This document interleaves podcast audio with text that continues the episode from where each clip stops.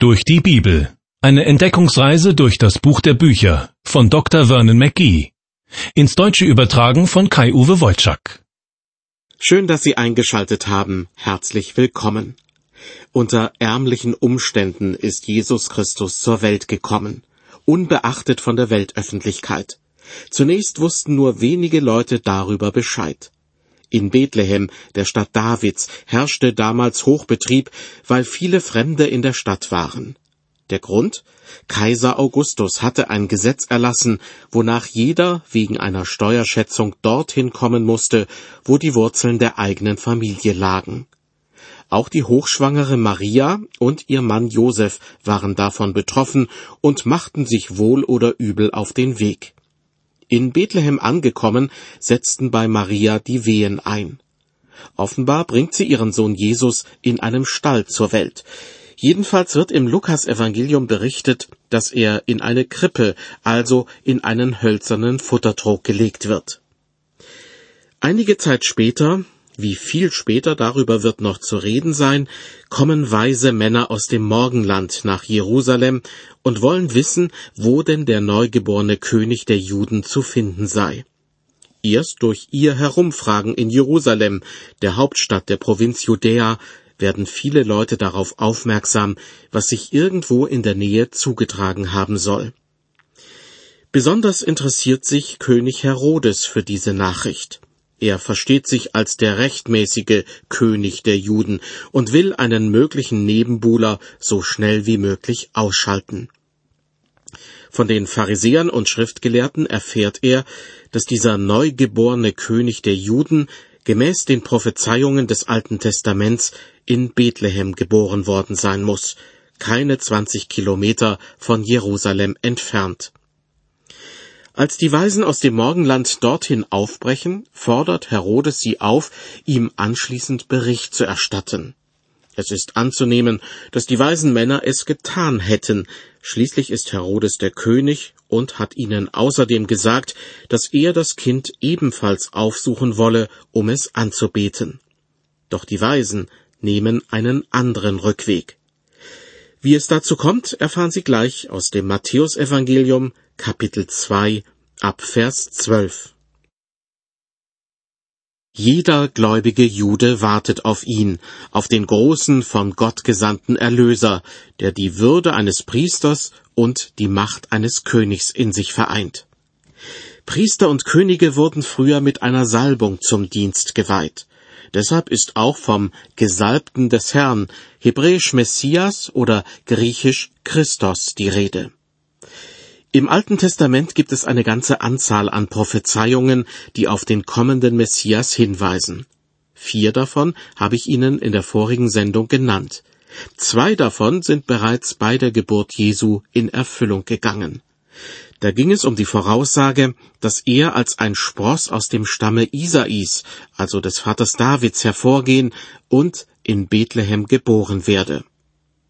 Um die beiden anderen Prophezeiungen geht es jetzt in den restlichen Versen von Kapitel 2. Sie klingen ziemlich abwegig, und man fragt sich, was sie mit Jesus überhaupt zu tun haben könnten. Außerdem scheint es fast ein Ding der Unmöglichkeit, dass alle vier Prophezeiungen ausgerechnet durch ein kleines Baby zur Erfüllung gebracht werden. Sie besagen, dass in der Ortschaft Rama in der Nähe von Jerusalem große Traurigkeit herrschen wird. Und außerdem soll der neugeborene König der Juden auch noch irgendwie aus Ägypten zurück zum Volk Israel gerufen werden, obwohl er ja in Bethlehem zur Welt gekommen ist. Man darf also gespannt sein, wie diese rätselhaften Voraussagen in Erfüllung gehen. Matthäus 2, Vers 12 nimmt Bezug auf die Weisen aus dem Morgenland. Sie waren nach Bethlehem gezogen und hatten dort Jesus ihre Aufwartung gemacht. Eigentlich sollten sie dann nach Jerusalem zurückkehren und dem König mitteilen, wo genau Jesus sich aufhält. Doch dazu kommt es nicht. Im Bibeltext wird berichtet, und Gott befahl ihnen im Traum, nicht wieder zu Herodes zurückzukehren. Und sie zogen auf einem anderen Weg wieder in ihr Land. Ein interessanter Vers, denn offenbar sind sich die weisen Männer bis zu diesem Zeitpunkt sicher gewesen, dass König Herodes ebenfalls Jesus aufsuchen wolle, um ihn anzubeten und ihm die Ehre zu geben. In Wirklichkeit schmiedet er schon Pläne, wie er seinen künftigen Konkurrenten aus dem Weg räumen kann. Damit es dazu nicht kommt, befiehlt Gott den weisen Männern im Traum, nicht wieder bei Herodes vorbeizuschauen. Wahrscheinlich ziehen sie direkt von Bethlehem aus erst einmal nach Süden in Richtung Hebron, so dass sie gar nicht mehr an der nördlich gelegenen Stadt Jerusalem vorbeikommen. Dann weiter bis zum südlichen Ende des Toten Meeres und schließlich Richtung Osten zurück in ihre Heimat. Als Heimat der weisen Männer wird das Morgenland angegeben, eine Bezeichnung, die eigentlich den gesamten Orient umfasst. Von Judäa aus gesehen dürfte mit dem Morgenland jedoch der fernere Osten gemeint sein, eben dort, wo am Morgen im Osten die Sonne aufgeht. Über die genaue Herkunft der Weisen aus dem Morgenland gehen die Meinungen auseinander. Doch anscheinend hatten sie eine längere An- und Rückreise, was auf eine recht große Entfernung schließen lässt. Die Tatsache, dass die Weisen nicht nach Jerusalem zurückkehren, gibt Jesus und seinen Eltern einen zeitlichen Vorsprung. Denn mit Sicherheit lässt König Herodes einige Zeit verstreichen, bis er den Verdacht schöpft, dass die Weisen nicht mehr bei ihm vorbeikommen werden. Woher aber haben Maria und Josef davon erfahren, dass ihr Sohn in allergrößter Gefahr ist? Darüber berichten die Verse 13 bis 15. Als sie, die Weisen aus dem Morgenland, aber hinweggezogen waren, Siehe, da erschien der Engel des Herrn dem Josef im Traum und sprach, Steh auf, nimm das Kindlein und seine Mutter mit dir und flieh nach Ägypten und bleib dort, bis ich dir sage. Denn Herodes hat vor, das Kindlein zu suchen, um es umzubringen. Da stand er auf und nahm das Kindlein und seine Mutter mit sich bei Nacht und entwich nach Ägypten und blieb dort bis nach dem Tod des Herodes, damit erfüllt würde, was der Herr durch den Propheten gesagt hat, der da spricht, Aus Ägypten habe ich meinen Sohn gerufen. Wie vor ihm bereits die Weisen aus dem Morgenland, so wird nun auch Josef in einem nächtlichen Traum von einem Engel aufgesucht und vor Herodes gewarnt. Noch in derselben Nacht bricht er auf und flieht mit Maria und ihrem Sohn nach Ägypten. Wie schon mehrmals in der Geschichte Israels, das gilt für Einzelpersonen wie auch für das Volk als Ganzes, wird Ägypten wieder einmal zu einem Zufluchtsort. Jesus nimmt gewissermaßen teil an der Leidensgeschichte seines Volkes, indem auch er zu einem Flüchtling wird. Aber so wie Gott die Israeliten vor langer Zeit aus Ägypten herausgerufen hat und sie von Mose herausführen ließ, so wird auch er seinen eigenen Sohn Jesus aus Ägypten wieder herausrufen. Damit geht dann eine Prophezeiung aus dem Buch Hosea in Erfüllung, die hier im Matthäusevangelium zwar nicht wörtlich, aber doch sinngemäß zitiert wird. Aus Ägypten habe ich meinen Sohn gerufen. Die Vorbereitung dafür, dass das geschehen kann, ist getroffen. Jesus hält sich nun in Ägypten auf. Damit ist die dritte von insgesamt vier Prophezeiungen, die ich Ihnen genannt habe, mindestens zur Hälfte erfüllt. Weiter mit Vers 16. Als Herodes nun sah, dass er von den Weisen betrogen war, wurde er sehr zornig und schickte aus und ließ alle Kinder in Bethlehem töten und in der ganzen Gegend, die zweijährig und darunter waren, nach der Zeit, die er von den Weisen genau erkundet hatte. Ich möchte an dieser Stelle noch einmal kurz darauf eingehen, in welcher Reihenfolge die Ereignisse rund um die Geburt Jesu stattgefunden haben. Das ist mir wichtig, weil manche Leute meinen, dass sich die Berichte in den vier Evangelien teilweise widersprechen würden. So bekommt man zum Beispiel zu hören, dass Jesus gemäß dem Lukasevangelium in einem Stall geboren und in eine Futterkrippe gelegt wurde. Im Matthäusevangelium sei dagegen von einem Haus die Rede, in dem die Weisen aus dem Morgenland den kleinen Jesus anbeten. Demnach wäre er also nicht in einem Stall, sondern in einem Haus geboren worden. Diese vermeintlichen Widersprüche lösen sich in nichts auf, wenn man die zeitliche Reihenfolge der Ereignisse beachtet. Die ersten, die den neugeborenen König der Juden aufgesucht haben, waren einige Hirten, die draußen auf dem Feld ihre Tiere hüteten und von einem Engel über die Geburt Jesu informiert wurden. Sie machten sich auf und fanden das Kind in einem Stall, in der Krippe liegen, wie es im Lukasevangelium heißt. Die Weisen aus dem Morgenland kamen meines Erachtens erst viel später. Da waren Maria und Josef mit ihrem Kind inzwischen in ein Haus umgezogen. Davon war bereits in der letzten Sendung die Rede im Zusammenhang mit Matthäus 2, Vers 11. Zuvor war Herodes mit den weisen Männern zusammengekommen, um genau von ihnen zu erkunden, Vers 7, wann der Stern erschienen wäre, der ihnen die Geburt Jesu angekündigt hatte. Im Zusammenhang mit diesem Bibelvers äußerte ich die Vermutung, dass dieser Stern eines Abends am Himmel zu sehen war, lange bevor die Weisen aus dem Morgenland in Jerusalem ankamen. Schließlich waren sie auf Kamelen unterwegs und konnten sich nicht einfach ins nächstbeste Flugzeug setzen. Außerdem kamen sie möglicherweise aus verschiedenen Ländern und mussten sich erst einmal irgendwo treffen. Deshalb könnte ich mir gut vorstellen, dass der Stern bereits ein Jahr oder noch ein bisschen länger vor dem Zeitpunkt aufgetaucht war, bevor die Weisen aus dem Morgenland Maria und ihren Sohn in Bethlehem antrafen. Für diese Vermutung gibt es ein Indiz in dem gerade vorgelesenen Vers 16. Da heißt es nämlich, dass König Herodes alle Kinder in Bethlehem und Umgebung töten lässt, die zweijährig und darunter sind. Das ergibt nur dann einen Sinn, wenn ihm die Weisen einen Zeitraum genannt haben, der wenigstens annähernd damit übereinstimmt.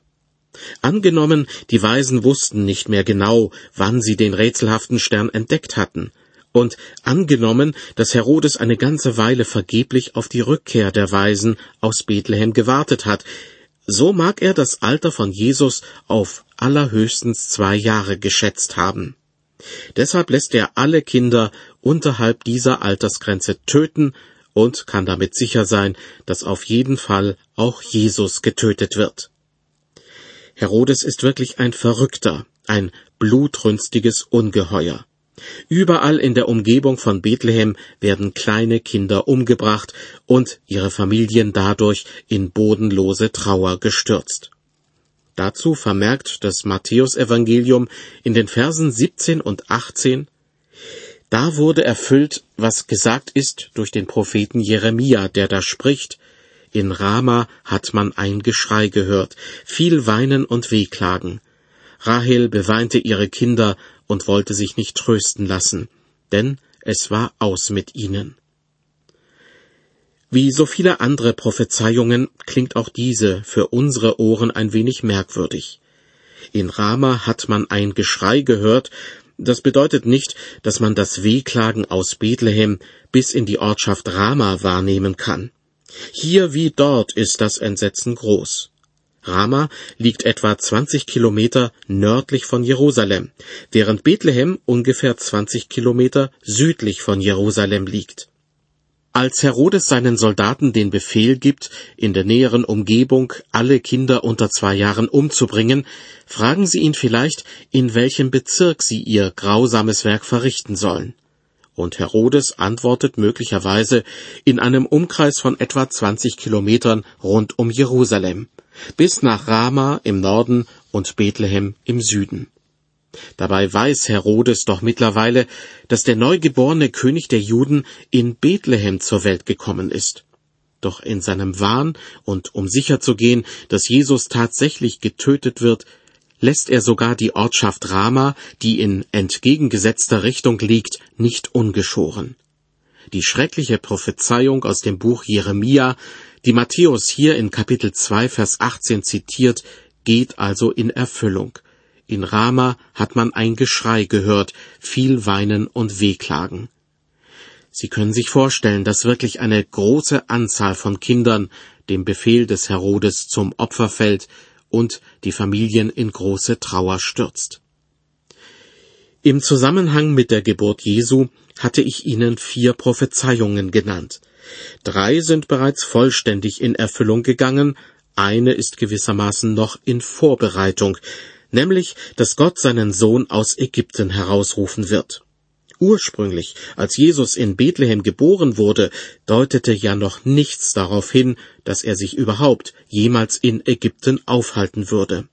Aber dann mussten ja Maria und Josef dorthin fliehen, um ihn vor Herodes in Sicherheit zu bringen. Ich lese weiter ab Vers 19. Als aber Herodes gestorben war, siehe, da erschien der Engel des Herrn dem Josef im Traum in Ägypten und sprach, Steh auf, nimm das Kindlein und seine Mutter mit dir und zieh hin in das Land Israel. Sie sind gestorben, die dem Kindlein nach dem Leben getrachtet haben. Für Gottes Pläne, die er mit seinem Sohn Jesus hat, ist es wichtig, dass er ihn aus Ägypten herausruft und ihn wieder in das Land seiner Vorfahren bringt. Denn Jesus ist ein Teil des Volkes Israel.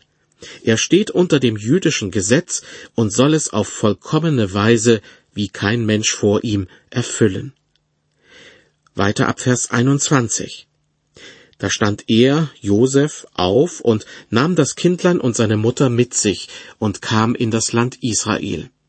Als er aber hörte, dass Achelaus in Judäa König war, anstatt seines Vaters Herodes, fürchtete er sich, dorthin zu gehen. Und im Traum empfing er Befehl von Gott und zog ins galiläische Land und kam und wohnte in einer Stadt mit Namen Nazareth, damit erfüllt würde, was gesagt ist durch die Propheten, er soll Nazorea heißen.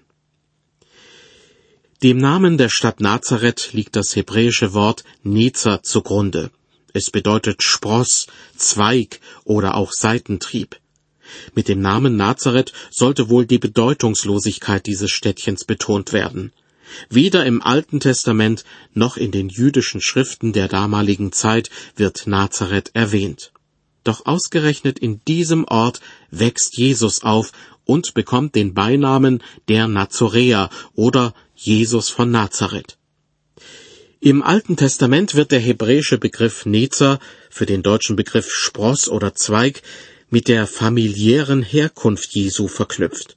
So wird in Jesaja 11 über den kommenden Messias gesagt, es wird ein Reis hervorgehen aus dem Stamme Isais und ein Zweig aus seiner Wurzel Frucht bringen. Jesus, der Nazoräer, wohnhaft in Nazareth, einer Stadt, die so unscheinbar ist wie der Seitenspross einer Pflanze. Und zugleich ist Jesus selbst ein Spross aus dem Stamm Isais, des Vaters Davids. Nun sind sie aber wirklich alle in Erfüllung gegangen, alle vier Prophezeiungen rund um die Geburt Jesu. Er wurde geboren in Bethlehem, unter den Menschen in der Ortschaft Rama herrschte tiefe Traurigkeit, und Jesus wurde aus Ägypten heraus zurück nach Israel gerufen. Des Weiteren ist er ein Spross aus dem Stamm Isais, und obendrein wird er Jesus von Nazareth genannt, nach jener Stadt, die so unscheinbar ist wie der Seitenspross einer Pflanze. Dass sich diese vier Prophezeiungen alle als wahr erweisen würden, schien fast so unwahrscheinlich wie ein Sechser im Lotto. Wie schon mehrmals erwähnt, hat Matthäus sein Evangelium in erster Linie für seine jüdischen Zeitgenossen geschrieben, die sich bestens im Alten Testament auskannten. Für viele von ihnen müssen die vier in Erfüllung gegangenen Prophezeiungen ein sehr, sehr deutlicher Hinweis darauf gewesen sein, dass Jesus tatsächlich der Messias, der neugeborene König der Juden ist. Das Matthäusevangelium vollzieht nun einen großen zeitlichen Sprung nach vorne von ganz grob geschätzt etwa 30 Jahren. Am Anfang von Kapitel 3 wird berichtet, zu der Zeit kam Johannes der Täufer und predigte in der Wüste von Judäa und sprach, Tut Buße, denn das Himmelreich ist nahe herbeigekommen. Würde es im Neuen Testament nur das Matthäusevangelium geben, wüssten wir praktisch nichts über den familiären Hintergrund Johannes des Täufers und über seine Berufung. Aus der Sicht des Matthäus mag das auch nicht weiter schlimm sein.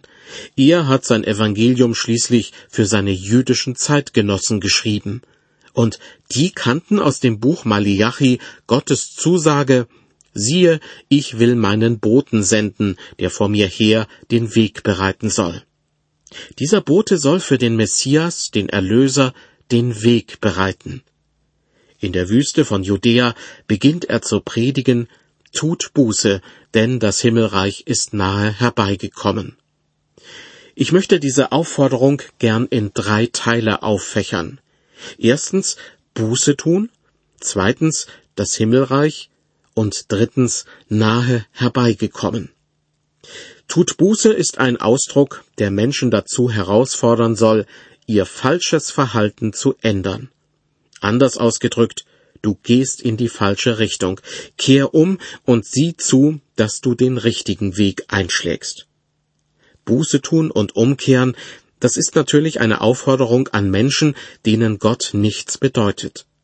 Aber auch Christen gehen manchmal in die Irre und müssen umkehren. Oder sie werden mit der Zeit gleichgültig und ihr inneres Feuer erlischt. Johannes der Täufer spricht vom Himmelreich. An anderer Stelle wird es auch das Reich Gottes genannt. Dazu gehört alles, was der Herrschaft Gottes unterstellt ist. Der König dieses Reiches ist Jesus Christus. Von alters her warten die Juden darauf, dass sich Gottes Herrschaft auch auf der Erde durchsetzt. Und auch Jesus hat prophezeit, dass Gottes Herrschaft eines Tages für alle Menschen sichtbar werden wird. Dann ist das Reich Gottes bzw. das Himmelreich tatsächlich da. Johannes der Täufer stellt den Menschen allerdings in Aussicht, und damit komme ich zum dritten Punkt meiner Aufzählung, dass das Himmelreich schon nahe herbeigekommen sei. Betrachtet man das Matthäusevangelium als Ganzes, so stellt man fest, dass das Reich Gottes wie ein Prozess dargestellt wird, der in der Welt immer stärker in Erscheinung tritt. Durch Jesus gewinnt es mehr und mehr an Gestalt und wird sich eines Tages für alle Menschen sichtbar voll entfalten. Weiter geht's im Bibeltext mit Kapitel 3, Verse 3 und 4. Dort gibt es wieder einen Hinweis auf eine alttestamentliche Prophezeiung. Außerdem wird das Auftreten Johannes des Täufers näher beschrieben. Denn dieser ist's, von dem der Prophet Jesaja gesprochen und gesagt hat. Es ist eine Stimme eines Predigers in der Wüste. Bereitet dem Herrn den Weg und macht eben seine Steige. Er aber, Johannes, hatte ein Gewand aus Kamelhaaren an und einen ledernen Gürtel um seine Lenden. Seine Speise aber waren Heuschrecken und wilder Honig. Dieser Johannes ist schon ein sehr spezieller Typ. Ich sage es nicht gerne, aber es ist wohl so. Wenn er einem heute über den Weg laufen würde, könnte man ihn glatt für einen Landstreicher halten, dem es ziemlich dreckig geht denn Heuschrecken sind gewiss nicht die Lieblingsspeise seiner Zeitgenossen, und mit seinen langen Haaren und seinem Bart, den er niemals kürzt, fällt er überall auf. Er ist fast so etwas wie der letzte alttestamentliche Prophet, der aus dem Alten Testament herausspaziert und plötzlich zwischen den Seiten des Neuen Testaments auftaucht. Doch trotz oder vielleicht auch gerade wegen seines ungewöhnlichen Äußeren zieht es die Menschen zu ihm hin. In den Versen fünf und sechs wird berichtet, da ging zu ihm hinaus die Stadt Jerusalem und ganz Judäa und alle Länder am Jordan und ließen sich taufen von ihm im Jordan und bekannten ihre Sünden. Das ist schon bemerkenswert. Johannes mietet keine Stadthalle an und er predigt auch nicht in einem Sportstadion, sondern die Menschen machen sich in Scharen auf und pilgern zu ihm hinaus in die Wüste. Sie bekennen ihre Sünden und lassen sich von Johannes taufen als Zeichen dafür, dass sie mit Gott einen Neuanfang wagen wollen. Den Menschen ist es wirklich ernst, denn was Johannes ihnen serviert, ist garantiert keine Wohlfühlpredigt. Das wird spätestens in dem Augenblick deutlich, als besonders würdevolle Zuhörer bei ihm auftauchen. Weiter ab Vers 7 Als er nun viele Pharisäer und Sadduzäer sah zu seiner Taufe kommen, sprach er zu ihnen, Ihr Schlangenbrut, wer hat denn euch gewiss gemacht, dass ihr dem künftigen Zorn entrinnen werdet? Seht zu, bringt rechtschaffene Frucht der Buße. Denkt nur nicht, dass ihr bei euch sagen könntet, wir haben Abraham zum Vater. Denn ich sage euch, Gott vermag dem Abraham aus diesen Steinen Kinder zu erwecken. Harter Stoff, den Johannes hier vom Stapel lässt. Ich stelle mir vor, irgendein Priester, Pastor oder Prediger würde so etwas im Sonntagsgottesdienst von der Kanzel herunter predigen. Am nächsten Sonntag würde wohl niemand mehr kommen. Was aber bringt Johannes so sehr in Rage? Es ist wohl die Tatsache, dass hochgebildete Menschen und was die Pharisäer betrifft, auch noch sehr fromme Menschen, die sich im Alten Testament bestens auskennen, dass sie sich von Johannes taufen lassen wollen, ohne den Ruf zur Buße wirklich ernst zu nehmen. Sie lassen keine rechtschaffene Frucht der Buße erkennen, wie es hier ausgedrückt wird. Buße zu tun bedeutet nicht, sich zu bemühen, ein besseres Leben zu führen, sondern umkehren, nicht weiter in die falsche Richtung laufen, sondern Gott gehorsam sein und fortan in die richtige Richtung marschieren. Johannes der Täufer, ein üppig behaarter Mann mit einem Gewand aus Kamelhaaren und mit einer haarigen Botschaft. Er verlangt den Menschen einiges ab und ist dennoch nur der Wegbereiter für Jesus. Über seine Botschaft und seine Art der Taufe wird noch zu reden sein, und zwar in der nächsten Ausgabe der Sendereihe durch die Bibel. Ich hoffe, Sie schalten dann wieder ein.